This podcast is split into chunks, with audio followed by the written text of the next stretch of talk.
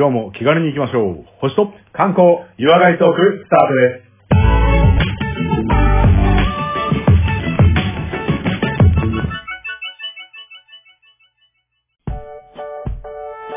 はい、次はレオさんによります観光のお話ですけども、今日はどこに連れてっていただけますでしょうか？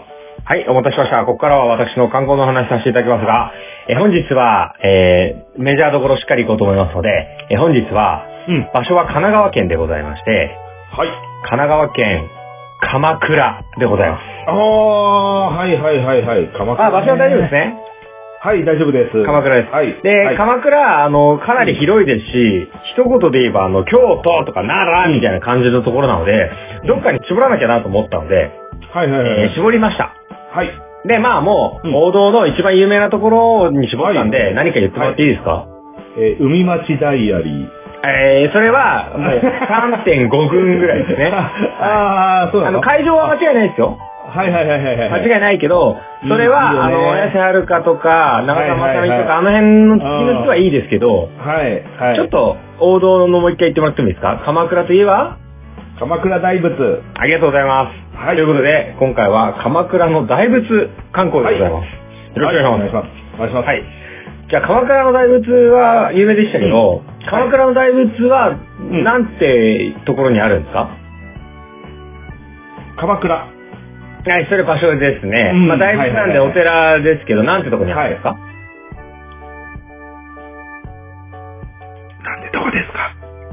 はい。ということで、えっとはい 鎌倉が、はいの大仏が僕も調べるまでそうだったんだなんですけど、大仏は見たことあるけど、なんて寺だっけっていうところで忘れられてしまうお寺なので、しっかりとこう説明したいと思いますが、ぜひお願いします。はい。えー、名前を、長谷駅にある高徳院っていうところ。ああ、はいはいはいはいはいはい。ほうほうでほう。、長谷駅っていうところの高徳院という寺の中にあるのが大仏ってことです。はあ、高徳院。なんか漢字で書くと、なんか高い徳的な感じ？そういうことなんだろうね。そう本当高い徳でございます。えー、えー、特特になってるところですね。ああ、住みたい住みたい。はい。で、このお寺の、えーご本尊に当たるのが、鎌倉の大仏、または派生の大仏なんて言われたりしますけども、うんあーこれがあの、例の大仏でございます。はいはいはいはい。はいい、や、大きいからね。そうね、まあもう大念寺ですからね。はいはいはい。じゃああの大仏は、うん。そもそものこの仏教のこう大仏のいろいろなモデルがあると思うんですけど、はい何々像とかあるじゃないおー、はいはいはい、はい。何ですかね、あれは。えー、一番メインのやつは大日如来とか？ああ、そんな感じの説明でいいです。感覚薬師如来。あ、どう知ってるのを片っ端から言っていけばいいと思うんですよ。えー、えー、えー、えーと、えー、あのさ、じゃんけんでもなくて、うん。くじ引きでもなくて、うん。こうやってずらしてって決めるくじ。阿弥陀如来。はい、大正解。阿弥陀如来です。す。すっげえヒントだった。わかりやすい。はいはいはい。なので、えーうん高徳院にあるご本尊の、まあ、阿弥陀如来像ほうほうほうほが、この大仏です。う。へはい。まあ、これは基本としてね、概要を覚えておけばいいと思うんですよ。ー。そうします。はい。はいはい。じゃあ、この大仏について、あの、すごく気楽に話していくんですけども、私も、はいあの、東京に住んでいながら大仏全然見たことはないけど知ってたっていうタイプだったんですよ。ほうほうほうほうほうほう。あ、そういや見たことないなと。うんうんうん。、で、個人的に、これ大仏見とかなきゃなと思ったんですけど、はい。ちょっと、それを思ったのが、高2か高3の時で、うん。あの、みんなすごくお勉強で大変だったので、うん。まあ僕もお勉強は軽くはしてたんですけど、どうしてもこう、何もしない夏休みが嫌で、僕はそこで初めて自転車旅行に目覚めたんですよ。おー、はいはいはいはい。あ、大仏のところまでなら、あれ、7、70キロぐらいだったかな？で行けるので、はい。行ってみて、で、誰もが頭の中にあの、抱いているあのイメージの大仏を一目見ようと思って、はい。自転車で向かったんで、ほうほうほう。結構ね、ついに出会えたって感じがあって、すごくね、はいはいはい印象に残ってるんですよ。いやー、いいですね。旅の、あれが、あの、終着駅が大仏っていうのは、ねなんか、年がいもなくって感じもしちゃいますけどそう。ね。うんあの、進行的な意味はないんだけどな。うん ただ、ちょっとあいつに会いに行くかぐらいのね、つもりの、まあ、軽い気持ち言ったら失礼なんですけど。そんな、うん。もう拝みに行くぞぐらいのつもりで行って。はいはいはいはい。で、まあ、その時に初めて見たってのもあるんですが、みんなが知ってるけどっていう意味ではかなり有名だと思います。はいはいはいはい。そうでしょう。いや、この、その、派生期にある、まあ、高徳院ですけども、うん、まあ、大仏以外にもいろいろあるんですが、それ話しちゃうと、また終わらなくなっちゃうから、はい。もう大仏に絞りますね、今回。わかりました。はいはいはいはいはい。じゃあ大仏ですけれども、うんえーこれはもう、あのー今の結果だけ言えば国宝に指定されてます。ほうほうほう。大仏自体がね。はいはいはいはいはい。で、これ、鎌倉ってめちゃめちゃお寺とか多いんですけど、うん。国宝に指定されてる仏像は唯一ですね。え、そうなんですか？もうこの彼だけでほうほうほう。あ、そうなんだ。へす。で、この大仏があって、うん。じゃあ、この大仏、まあ、感覚でいいですけど、うん。どのぐらい前にできたかなって思いますか？鎌倉幕府あたりじゃないかなと思うんで。そうね、鎌倉時代ですからね。いい国作ろう的な感じ？おー、いい国作ろう。はいはいはい。いい国作ろうで覚えてるあたりがね、昭和世代って言われちゃうらしいです、マジで？マジで？やっぱ違う。今ね、い。いい箱作ろうらしいですよ。いい箱なんだ。あ、ちょっと、え、登って1185年？あなんかね、征夷大将軍になった年じゃなくて、みたいな感じらしいんですけど。ああ、そうなんだ。はいえ、じゃあちょっと、遡るかもしれない。まあ、千、千百九十年。1190年。はい。ファイナルアンサー。ー。はい。いいですか？はい。じゃあお答え言いますよ。はい。答えはですね、はい。よくわかってないです。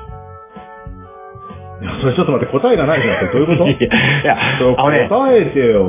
いや質問するんだったら。うん。あのね、これね、記憶がね、微妙でして、うん。まあ、そもそもね、あの、まあ、このぐらいにはあったよねっていうのは分かってます。法力とか言わないでくださいね。あ、違います。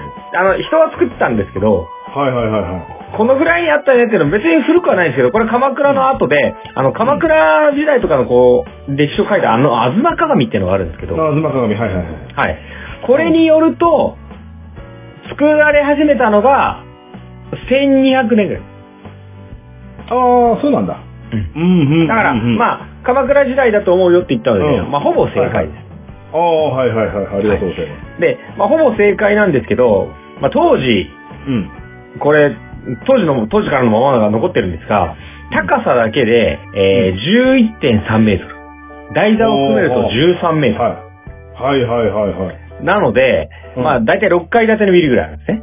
ああ、でかいね。その当時それ作るっていうのがすごいね。いや、すごいね。うん、大仏だからね、あの、はいはい五重の塔とかじゃないからね。で、えっ、と、建物の高さ6階建てですけど、重さは121トンってもう、もはやよくわかんないレベル。はいはいはいはい。はいそうだね。うん。で、まあスーパー重いんですけど、うん。で、ただ、これを、中国の方からもちろん、あの、か仏教って来るんですけど、うんまあ、鎌倉時代にいろいろな、こう、新しい仏教のスタイルも生まれたりして、まあ、それで作られた、やっぱり鎌倉のシンボルなんですね。はいはいはい。うん。で、ただこれ、あの、分かってない年代もあるよと言いましたけど、うん。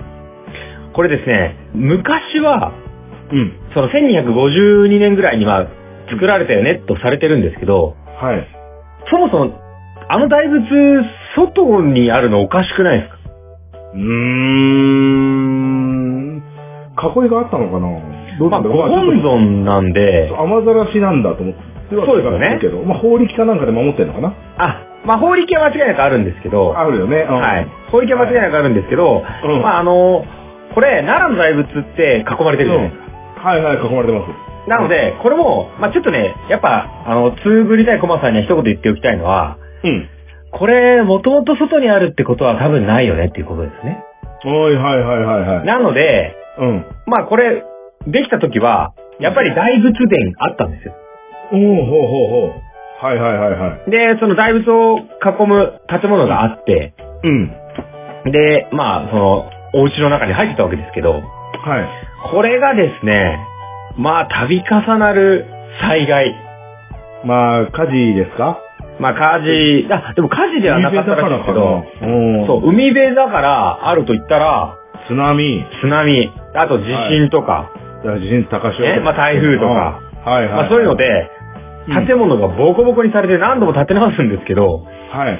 ちそれ100年ぐらい何度もいろんなのに襲われたりして、建ては壊されみたいなのを続けてたんですが、うん。一応記録ですと、110年後ぐらいの1369年以降は、はい。もうちょっとこれ、作るのやめましょうと、はあはあはあはあはあ。野ざらしを決めております。今の建築技術では、はい。今の風土に耐えられないと。もうだ、ダメだと。はいはいはい。でも逆に言えば、うん。これ121トンあったから、うん。台風来ようが津波来ようが、大仏だけは不動 です。かっこいい、さすが不動。さすがでしょはあ、すごいね。ちょっと津波パーン来たりとかさ、うんね、台風来たっつってもう木造ボンボンぶっ飛ばされてる中、大仏だけは瓦礫の中からみたいな。違うんだよね、もう。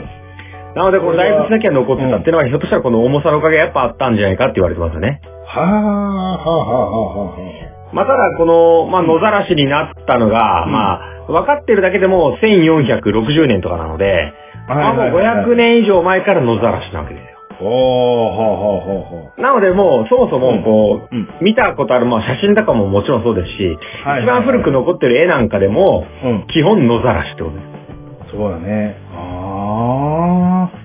いやいやいや、でもそれがあるから、あ私は近くに行かなくても見れたっていうのはありますけどもね。まあね。遠目でね、見て、はいまあねそうそう、遠くから、大杯をしてましたよ、私は。そうですね。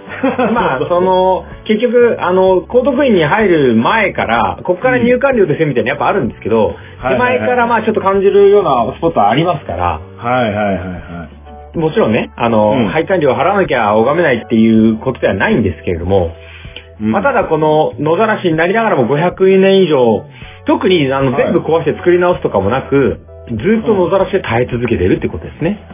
すごいねこれまあ野ざらしなんで、やっぱりちょっと今、はいあの、緑っぽいイメージあるじゃないですか。はいはいはいはいはいはい。うん。でも、やっぱりその、あの、サビとかなんですよ、銅だったりするの？で。うんうんうんうんうん。じゃあ、もともとはどうだ、どういう色だったんだろうって言ったら、うんやっぱありがたいものですから、うん。それ2文字のダジャレだけちょっとやめてもらっていいですか？聞こえたんだ。声かぶってるかと思ったけど。あのいや、どうだったんでしょえー、銅だったんじゃないんですよ。う。嘘はいどうじゃないの？銅どうの上ですよいうこいやいやいや。といや、銅の上。銅の上、銀。はい。の上。金？そうです。金なの？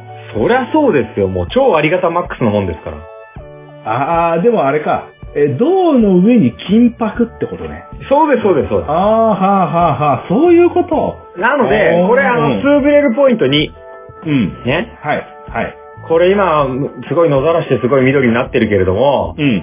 昔は金箔だったみたいだよっていうのを言っていただいて説明書いてあったんですけど。いや、そうなんだとなったら、ぜひこれね、あの、観光ポイントのこう一つの秘密道具で双眼鏡あるじゃないですか。はいはいはいはい。ぜひあのね、ちょっとね、目の下というかほっぺのあたり見てください。うん。え、残ってるんですか？金箔のちょっと跡が残ってるんですよ。へえ、そうなんだ。これありがたいですよ。いやいやいやいや。そうするとじゃあ足元にないのは誰かが持ってっちゃった的な感じなのかね。いや、ただ剥がれた系だと思いますけどね。ああ、そうなのね。はい、剥がれ落ちた系だと思いますけどね。だからちょっと目の下とか頬のあたりに金箔があるのをちょっと感じていただいて、うんあれが全部昔はこう金箔だったんだろうねっていうのが、まあまずちょっとね、2の見方ですね。いやーもう、あの、このラジオ番組、歴史を遡って歴史を旅するっていうね、コンセプトからすると、言っちゃう、それ。うやっぱ昔は金だったってことでしょ？ん。そういうことなんですよ。そういうことなんですよ。、権力の象徴でしかない。そう、もうありがたい、ありがたいっていうものですよ。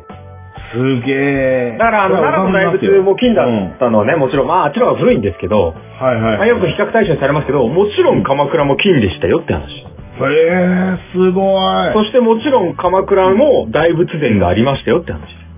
ああ、まあ、その時代ですからね。そう朝廷から武家社会ですから、おって話でしょ、多分。あ鎌倉を京都にしてしまえみたいな、そういう、ね、あ貼ってるよね、きっとね。言い過ぎあ、ちょっと、後で、その、回収していいですか、それ。た。あーすいません。さすが。いい休学してるよ。まあ、つまり、あーまあ、うんあの、お言葉から言うと、やっぱ歴史と時空を超えて旅するっていうのがこの醍醐味です。はいはいはいはいこの時間でいつものええなので、あ、金だったんだろうなと。で、はい。さらに大仏殿があったんだろうなって思いたいわけじゃないですか。はいはいはい。で、金はちょっと痕跡あるよって言いましたよね。うん。大仏殿の痕跡感じたくないですか？ああ、はいはいはいはい。あ、いや、それは立派な痕跡残ってんじゃないですか？これですね、もちろん建物はないんですけど、うん。これはですね、ぜひ、このツーブレル観光としては、この野ざらしになってる大仏の周り、少し離れたところに、うんなんか、あ、どうもこんなところに座りやすい石ありがとうございますっていうのが、ポンポンポンってあるんですよ。ほうほうほうほうほうほう。これが、礎石と言われる大仏殿の土台にあったものなんですよ。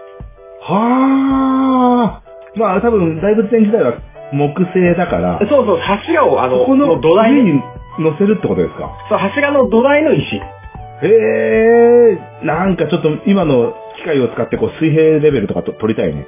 いやー多分ね、相当レベル高いと思いますよ。本当かな？もう一畜さんの世界ですから。職人の世界ですから。うそりゃ水に垂らしてさ、平らだどうだぐらいやったと思う。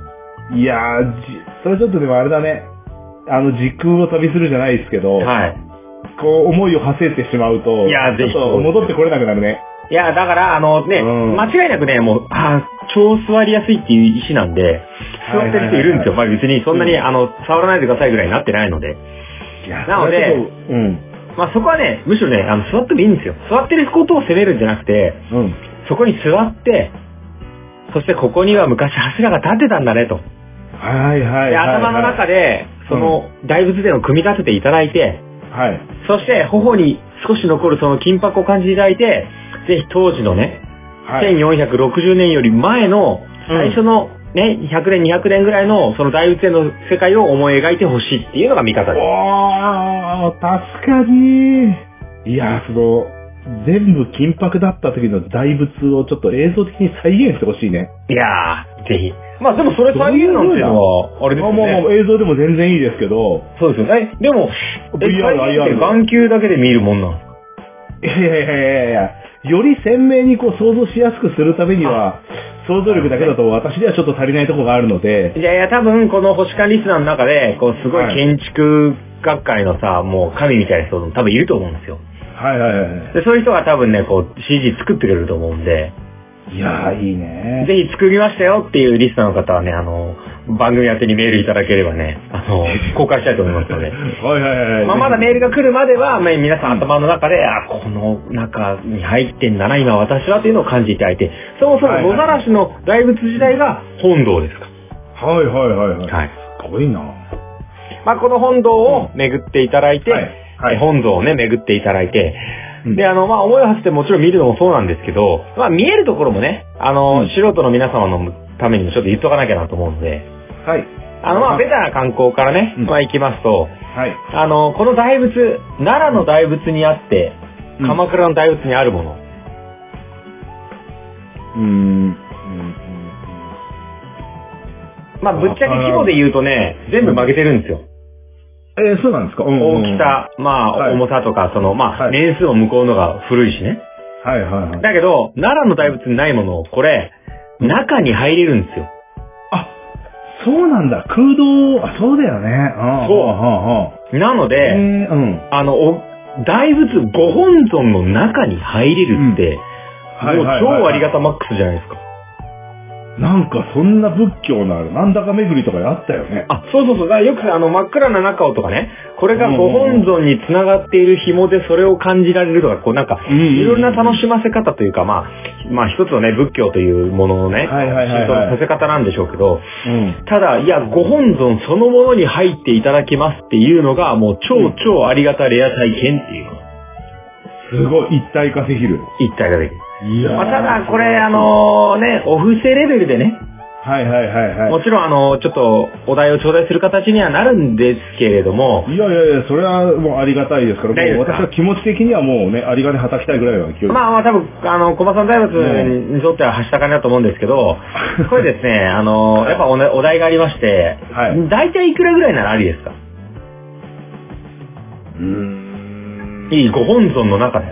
しかももうね、あの、ほんと800年前ぐらいからあるそのもので。うんえ、でもさ、中ってさ、あの、うんイメージっていうと照明とか入ってんの？なんか真っ暗だったら、それは全く意味ないっていうか。いいはいはいはいはい。え照明が中にあって、LED ライト方向としたらちょっと、ちょっと違うだろうと思うじゃないですか。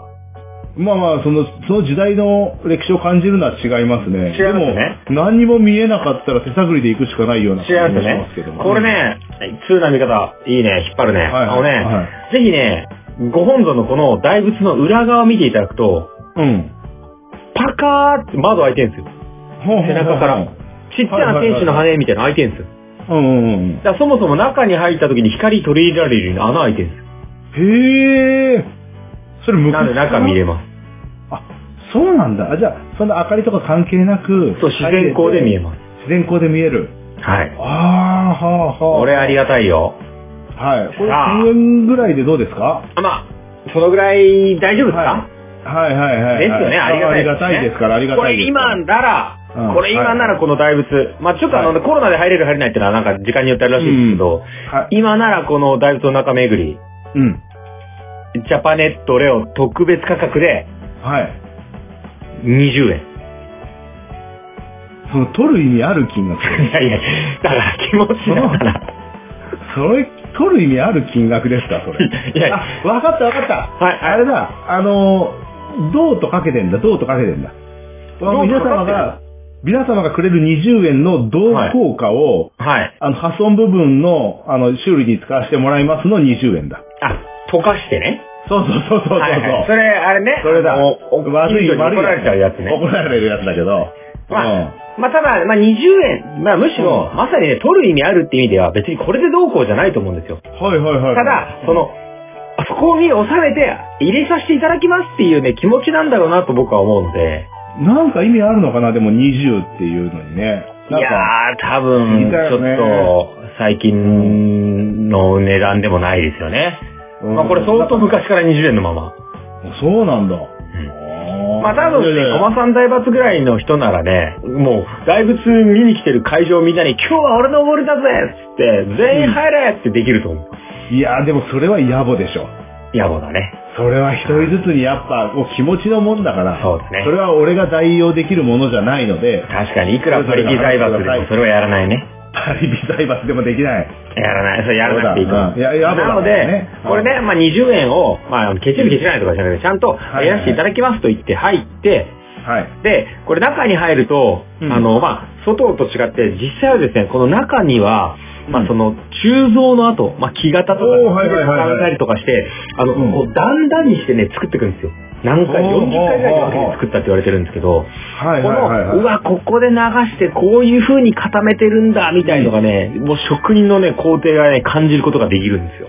あー、いいですね。それはね。制作工程が見えるのはね。そうそう。で、感じて、うわ、うん。こういう風にやったんだなと、あ、あの辺補修してんだなとかっていうね、いろいろ見て、うんうんうん、で、まあ、さらにご本尊の中に入るっていうのを、体内反感なんて言いますけど、配管なんて言いますけど、はいはいはいはい。で体内巡りとか言いますけど、まあ一度こう、中に入って、また外に出てくるっていう意味では、これはあの、やっぱりこう、生まれ変わることができるっていうありがたいことなので、リボーンなので、まあ、ね、あの、いろいろまだ明らかになってない、あの、重罪もあるじゃないですか、コマさんのあれとか、これとか。あれね。いやいやお互い様でしょ？っていうか、いや、まあまあまあ、そっちの方があ。ね、あれとか、うん。そういうのも、まあ、そうそう、あれも全部、まあ一回生まれ変わるよと。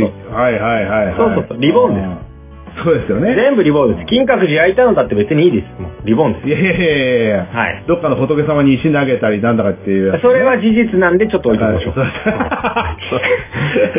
なので、お墓でガス銃やってたとか、レアガンやってたとかまあまあ、それも事実なんでちょっとまあ、はいねなんでまあ僕はもう入ってるから、リボーンしてるから。リボン、あ、そうだよね。はいはいはいはい。お墓で銃撃戦やったのは小学校の時だ。ねそうリボンしてるはいはい。じゃあいいですね。はいなのでまあ、ぜひあの、罪を洗い流す意味でもとか、こう気持ちを改める意味でも、20円払って、うん。中に入っていただいてというところで、この中に入るっていうのが、まあ一つのね、この大仏の売りですよね。もう20円で生き返れるんだったらね、それはもう生き返らす、生き返った方がいいですよ。いやもうさっさととりあえず行って、行って気分転換。もう悪さするたびに20円払って生まれ変わろリセットはされないけどね、正う。直。もうね、反省しようって話だけどね。そうそうそうそう。いや。なのでね、これはわかりやすい観光ですし、ぜひ鎌倉大仏の名物ですからね。うん。はい。で、まあ、名物として、あの、楽しみ方も外と中であるんですけど、これね、ちょっと、やっぱ、あの、2好みの今日ポイント、2ポイント3。はいはいはいはいはい。これさっきなんかフライングの人がさ、なんか武家社会の新しい時代が来たからとかいろいろ言ったじゃないですか。はいはい、言ってました言ってました。もう、いや、ちょっと回収空気読めるやつやねいやいや、大丈夫ですよ。すいません。ね、ほら、頭のキレが先行っちゃう人がいるんで。いやー、そう言って言われるとありがたいですけどもう、星間はいリスナーの皆さんも頭キレッキレだと思うんで、あこの質問にすぐ答えなきゃとは思うんですが、はいこれね、感じられます。うんうんじゃあ、うん。うん。まず、この大仏イメージしていただいて、はい。まあ、あの、こう、座禅組んでんなとか、目閉じてんなとか、はいいろいろあると思いますけど、うん。ヘアスタイルどんなイメージあります？えっ、と、パンチだね。螺髪って。パンチね、そうそう、パンチ。はあうんパンチなんですよ、まあ、あの、ラホって言うんですけど、はいはいはいはい。で、これ、まさにその、まあ、ねじねじ入ってるじゃないですか。はいはいはいはい。で、これ、あの、うん基本的には、この、ラホツって言われるものって、右巻きなんですよ。一個はあはあ、はいはいはいはい。右ぐるぐるなんです。うんうんうんうん。だけど、この鎌倉の大仏、ぜひ双眼鏡でもう一回見てください。はい。左？左巻きなんですよ。ええで、これ、まあ、あの、うんへそ曲がりなことをね、はいはいまあ、はい。ちょっと、あの、左巻きの人だね、みたいなこと言ったりするらしいんですけど、うんうんうんうん。まあ、こういうふうに、あの、まあ、大仏がへそ曲がりだからっていう意味でも、見てる人がへそ曲がりとかそういう意味ではなくて、はいはいはいはい。これね、あの、そういう、いけつかないうんちくはどうでもいいんですけど、うん。さっき言ったみたいに、うん。もう武家社会の新しいシンボルとして多分これ作ったと思うんですよ。はいはいはいはいはい。で、しかも、武家社会っていう社会そのものも違うし、うんはい。今まではね、ちょ一時片田舎だった東国、うん東の国なわけです。うんうんうんうん。なので、俺らは俺らの新しいトレンドを作ろうぜと。はい。いや、もちろんもう当時奈良の大仏ありましたから。うん。ね、ですから、いや、俺らは俺らのランドマークとして大仏作って、ちょっと奈良の大仏には負けないようなちょっとひねりも入れようぜっていうのがね、いろいろ入ってると思うんですよね。ほうほうほうほう。なので、こ。れ、あの、そのラホツが逆回りだったりとか、はいはいはいはい。あとその、仏って、うんあの、ちょっとこう、中性的、まあ男性のような女性のようなみたいなもので基本作るんですけど、うん。すごいね、この鎌倉の大仏ってね、いかついんですよ。男性的。もうがっつりしてるんですよ。はいはい。で、さらにね、よくね、それまた双眼鏡で見ていただくとね、あれちょっとなんかヒゲっぽいのあるけど、みたいな。あ、そういえばなんかそんな気がする。そうでしょ？ちょっとね、あの、画像で検索しといて、その、はいはいはいはい。ヒゲっぽいのあったりとか、ちょっとこう、がっちりしてるとか、うんうんうん。まあちょっと頭が大きいとかもあって、はいはいはい。なんかねはいまあ女性的じゃないなっていう印象もありますし、うんうんうんうん多分これそのラホツにしてもそうですし、多分この、俺らは俺らで武家の社会で、平安貴族とか奈良とかうんそういうところとは違う人たちの、まあちょっと男らしさなのか、新しいトレンドを作るぞっていう、こう、ニュージェネレーションたちの思いがかなり込められてるんじゃないかなと私は思うんですよね。はあ、もう昔の慣例に、あれですね、反逆をするみたいな。新しい干渉作っちゃえみたいな感じですか？そうそうそう、俺らはちょっとアウトロー行くからね、みたいな感じはすごくします。はいはい。まあ、対抗意識燃やしてるよね、やっぱりね。燃やしてると思います。よ。だってもう奈良の大仏はもうすごい人気ですから、その当時から。ほうほうほう。そうなるんだ。まあだから奈良の違う、大仏は違うぜとかね、西とはちょっと違うぜ俺らのはっていうトレンドがあって、うん。でまああの、時代的にもこれ、もう16世紀ぐらいになると、はい。結構スペイン、ポルトガルとかいろいろ海外からも来るので、うんうんうん。宣教師とかね、あの商人とか来るので、うん。その時の施設はもうなんか鎌倉に東側のね、そのうん国にもスーパーやばいのあるらしいぞって彼らが残した記録とかの中にも、はいはいなんはい。か大仏やばい、クソでかいみたいなのいろいろ書いてあるんですよ。へだから多分もう東のランドマークとしてはね、確立してる。え。へえ。そうなんだ。まあ、それだけの大きいものをシンボル作ればね、それは、ね、屋外からでも見えるようなやつだし、そうそうそうそう。かえって戦力的にも屋外に置いた方が良かったかもしれないね。そうね。だから東に行ったらあれ見るといいよっていうのがね、うんまあ多分ね、今は東京あるけどさ、はいはいはいはい。当時は東京ももちろんだけど江戸もないからね。はいはい。そうだからね東京とか江戸の名物とかそういうランドマーク的なものは一切ないわけよ。はいはいはい。ね、浅草に多分ちっちゃい観音様があるぐらい。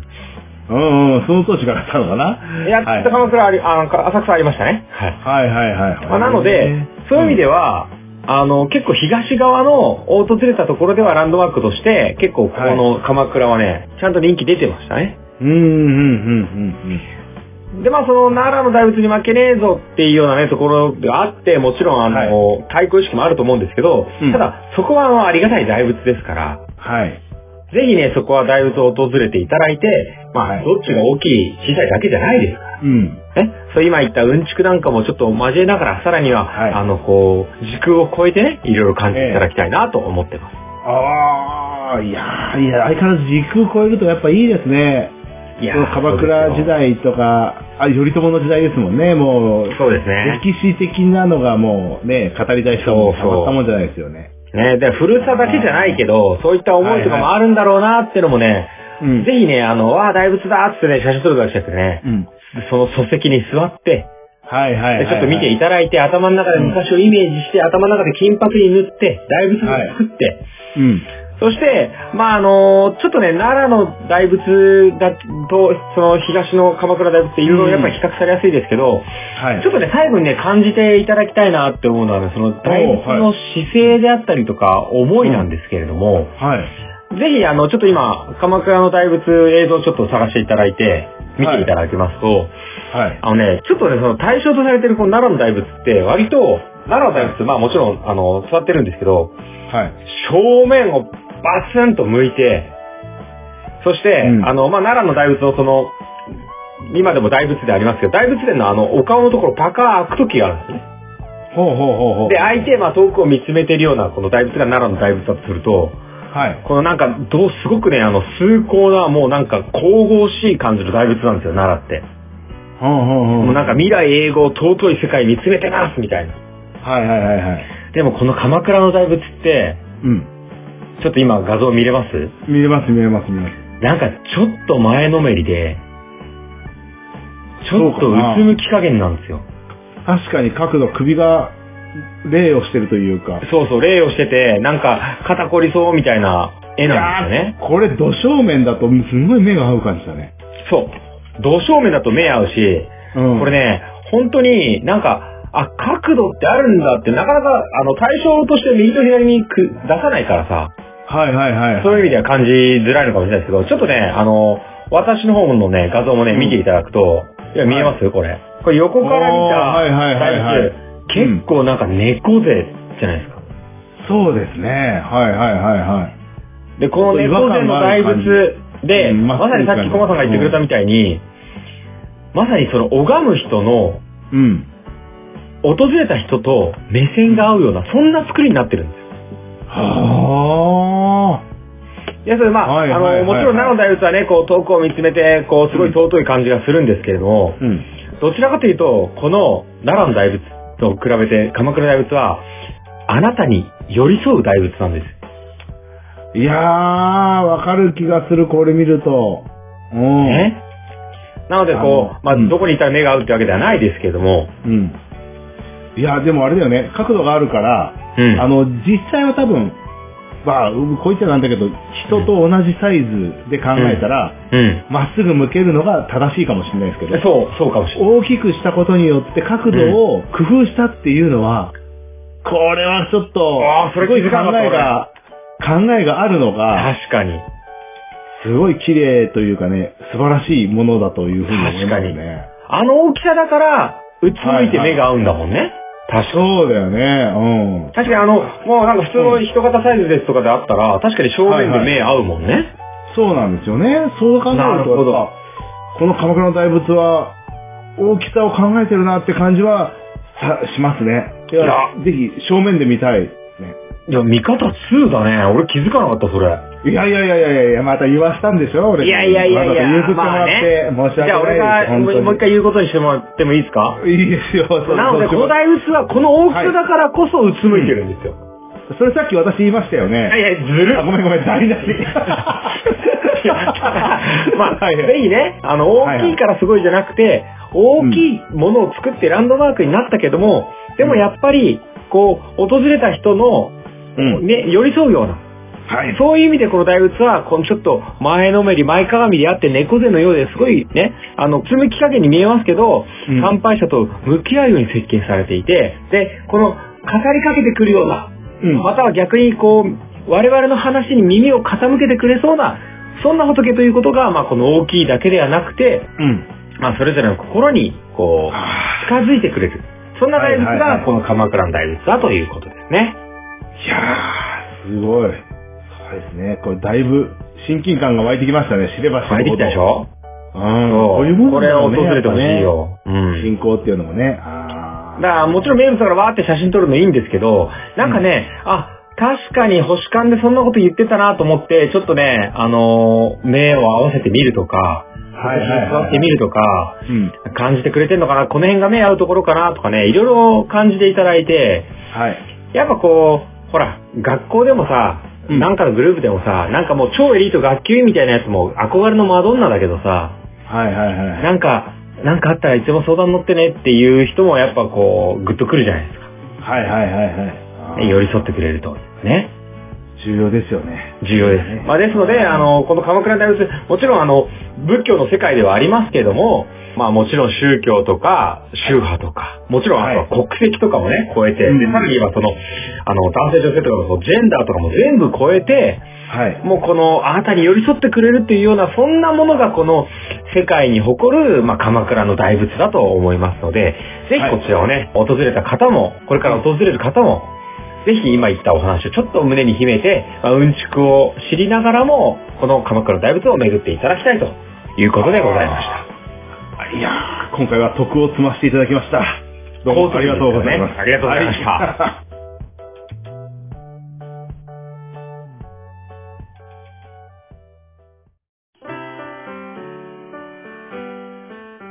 はい、それでは第71回お疲れ様でした。お疲れ様でした。ありがとうございます。いやー、この収録、今、5月の、えー初旬に収録してますけども、ええコバさん、ついに、この星間もですね、今71回ですけど、うん。えー4周年でございます。おー、拍手。素晴らしいね。4年もやってるんだね。こういう。4年もやってるよ。小集団活動。そう、もう、謎だよね、もうね。はいはいはうんただね、間違いなくまあ続けてますし、うまあ、あの間違いなく皆様からのリアクションも増えてますので、い。はいはいはい。これ。はありがたいですよ。ポッドキャストで70回って言ったら、どうなんだろうね。世間一般割と多めなのかな ?4 年継続って言ったら。いや、あの、4年継続ももちろん、まあまあ長いと思いますよ。まあ、特にポッドキャストがどんどん盛り上がってきてるっていうのもありますけど、あまあやっと時代がほら俺らについてきてるっていうか、そう。まあ多分ね、俺らのポッドキャストを聞いて始めてる人も、まあ多いと思うんですよね。ああ、そうなんだ。このアナログな、そうそうそうねそう。スマホで撮ってるだけの。そうそう、もう本当に編集が本当皆さん追いつかなくて申し訳ないって感じなんですけど。はい。あまあただ、これで、あの、ファンからのね、リアクションがたくさんあって、で、やっぱさ、あの、高評価というかさ、あの、すごいリアクションが多い回とか少ない回とかいろいろあるじゃないですか。やっぱムラがあるじゃないはいはいはいはい。で、まあ、うんうんうん71回やってるんで、うんまあ、いろんなね、あんな頃やこんな頃ありましたけど、はい。コマさんが、こう、うん思う、はい。印象に残る、うん。まあ、まあ、ベストっていうのも変ですけど、まあ、あの、推し、星感まあ、自分で言ええば、その、多分宇宙トークになると思うんですけど、まあ、まあまあ確かに1個とは言わないけど、2個ぐらい、なんか、あったらぜひ、あの、星間リスナー、どうし、うん同意してくれる人もいるし、まだ新しく聞き始めた人はね、ああ、なるほどって思うと思う。なんかあれば、ぜひぜひ。いやー、これ、さっき事前にさ、そんな話をしたときに、考えたけど、難しくてさ、むずいよな。70もあってどれにしようか悩んだんだけど、い。まあ、二つあえて言うなら、はい第18回なんだけど、18回？何でしたっけ？18回。月を制して水を制する。あれは面白かった。あれは面白かった。これは月の満ち欠けが人体に与える影響的なことを、なんとなくしれっとやらせてもらったやつ、これはあれは面白かった。月の満ち欠け、そんな身近に有効作用してんだって思わなかったもん。まあ、月そのものも私大好きなので、うんもう満月の夜にはもう毎晩見てるような感じですのでね、やっぱ月いいんですけど、余計に調べるとこう親近感が湧いてくるので、これは私的には好きでした、い。第何回でしたっけ？第18回。18回。ぜひ、あの、うん満月とかね、月のお話してますので、あの、コマさんが選ぶ推しトークの18回、リサの皆さん聞いてみてください。えじゃあもう一個特別にあげていいですよ。えもう一個ね、はい。これやっぱ宇宙開発、やっぱ面白いんですよ。いやー、そうね。で、うん宇宙開開発を一個一個クローズアップして、人工、えっ、と、なんだっけ、人工衛星、うん。宇宙機を一個ずつ取り上げたのもあったんですけども、たね。うん。あえてそういうのを、はいまあ、省いてというか、もっと大きな目で見たときに、おう第50回にやった、おうアルティメス計画。はいはいはいはいはいはい。このアルティメス計画は、今後も、よく出てくるだろうなと思うんですよ、宇宙開発。の話で。まあ多分宇宙開発の標準語になってきてるもんね。そうでしょ、うんだそれを、えっ、と、何年 ?2020 年の、うん。えっ、と、あ、2019年だ。そう12月の年末ですね、12月20。まあやっぱ時代をね、先読みしちゃってるから。前にやうん2年前、うん。だからこういうのを、うん今、またこう、何、乗っかってきてさ、そうね。その当時は、はいまあ、こんな話題になると思ってなく、ただ興味があってやったものが、多分俺は話したから話題になってんだけどね。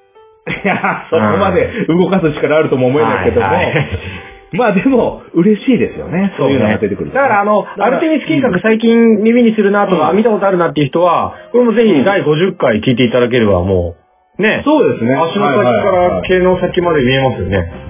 もうこの辺はもう、うん、いいと思いますよ。その、今後の宇宙開発に興味ある人は、まずここ、まずここ触れていただいた方がいいかなで、まあ、あとはね、知ったかぶりするっていうのがもう、このテーマですかそうだね。これ事前に聞いておけば知ったかぶりできるもんら。ね。できますよ。あ、あれね、みたいな。いやー、本当に、もうぜひ、これ聞いてほしいなって思いますいや、けどどっちも面白いでしょ、間違いなく。いやー、ありがとうございます。70回もやってれば。ね。えー、じゃあ、あの、質問を返していいですか？いいでしょ、あの、レオさんのおすすめの2作品をちょっと上げていただけたらなと思います。これ私も、な、ちょっと考えようかってね、さっきちょっと打ち合わせ言ったぐらいで、パッと決めたんですけど、やっぱね、あの、話す内容もそうだけど、はい俺らの盛り上がりもあるじゃないですか。あー、ありがことうなんかね。シンクロ感というか。うん、我々二人の好奇心で、周りの人を取り残してしまう感もありつつも、そうそう面白かったのもありましたそう。ね。はいはいはい、で、これ、調べててマジかマジかって言って、どんどんどんどん深まってきたっていうのもあるんですけど、うん。一個は、あのね、63回の、はい。割と最近ですけど、はい。葛飾北斎ですね。ああ、はいはいはいはい。なんか深いなと思って、うんうんうん。いや、なんだろう、外国に与えるこの、なんだっけ、アートの影響みたいなのも、確か紹介してたと思うんですけど、そうそうそうそうあれ、その当時なんか NHK でも特集してんだよね。あ、本当ですか？そのテレビなんかをやってて、あ、うんこれこれと思って見たのを覚えてる。あ、ってことは俺が話した後ってこと？あとかな？うん、そうだと思う。そうじゃなきゃ俺リアクションしなかったと思う。そうだよね。やっぱ、うんやっぱ NHK もね、聞いてるわ。見てるかな？まあ、そうかな？やっぱ、はいはいはい星間1億2000万人のうち、まあ、仕事に生かしてくれれば僕らはそれでいいんです。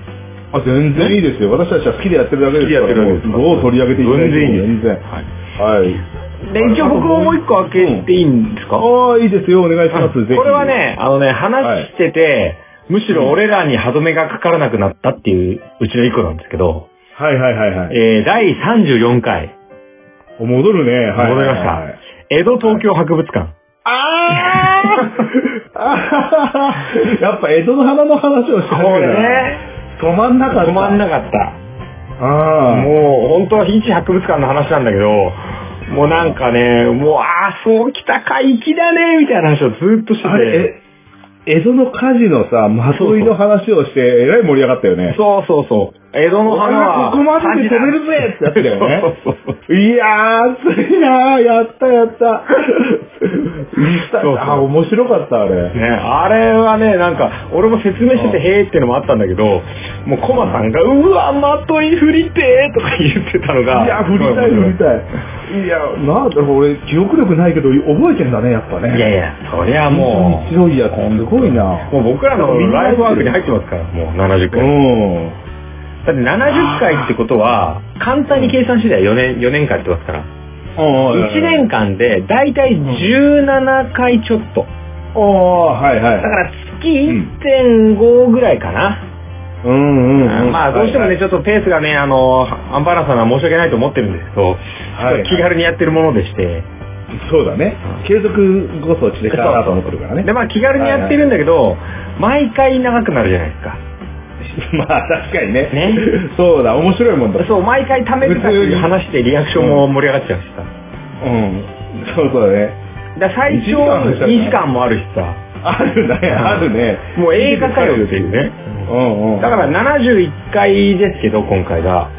はいはい、はい。まあ純粋に、仮に簡単に1.5時間ぐらい話したとして、はい。まあ軽く100時間は話してるってことです100時間？ね。ね気持ち悪いね。